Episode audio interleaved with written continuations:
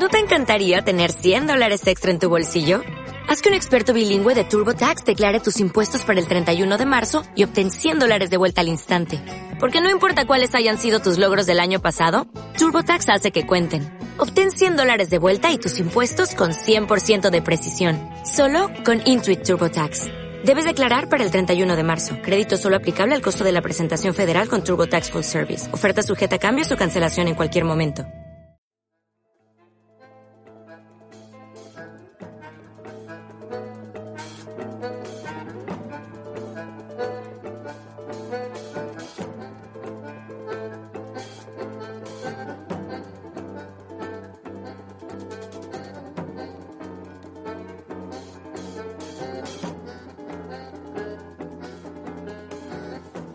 Empieza el show de la Oral Deportiva por Rivadavia en este sábado extra large. Y junio es el mes que deja en evidencia a la AFA. El fútbol está volviendo en el mundo, o en casi todas las partes del mundo donde quieren que vuelva. Asia, Europa, América del Norte, América del Sur, están trabajando para volver a la actividad se trabaja en protocolos, se trabaja en planificación de entrenamientos, en definición de fechas, en aprobación de normas de seguridad e higiene, todo para volver a la actividad. Los jugadores necesitan entrenar.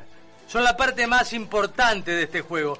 Cada día que pasa sin actividad, los clubes se hacen un poquito más pobres, tienen más necesidades y su futuro cuesta arriba.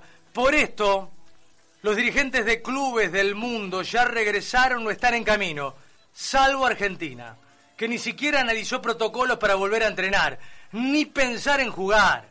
No hay interés. Si hubo apuro para otras cosas, hubo apuro para suspender la competencia, hubo apuro para definir las clasificaciones a las copas, hubo apuro para anular descensos, para llevar a 28 equipos el torneo de primera, y apuro para extender en plena pandemia el mandato de Tapia para el periodo 2021-2025. Sí, en abril de 2020 en pandemia y a través de Zoom. En junio se desnudó la maniobra. Se acabaron las excusas que justifican el plan maestro. Limpiar planteles, achicar los costos impagables y quitarle riesgo a la competencia con la infantil anulación de los descensos. Junio llegó para que nos miremos en el espejo de otros y para ridiculizar por completo a los dirigentes del aislado fútbol argentino.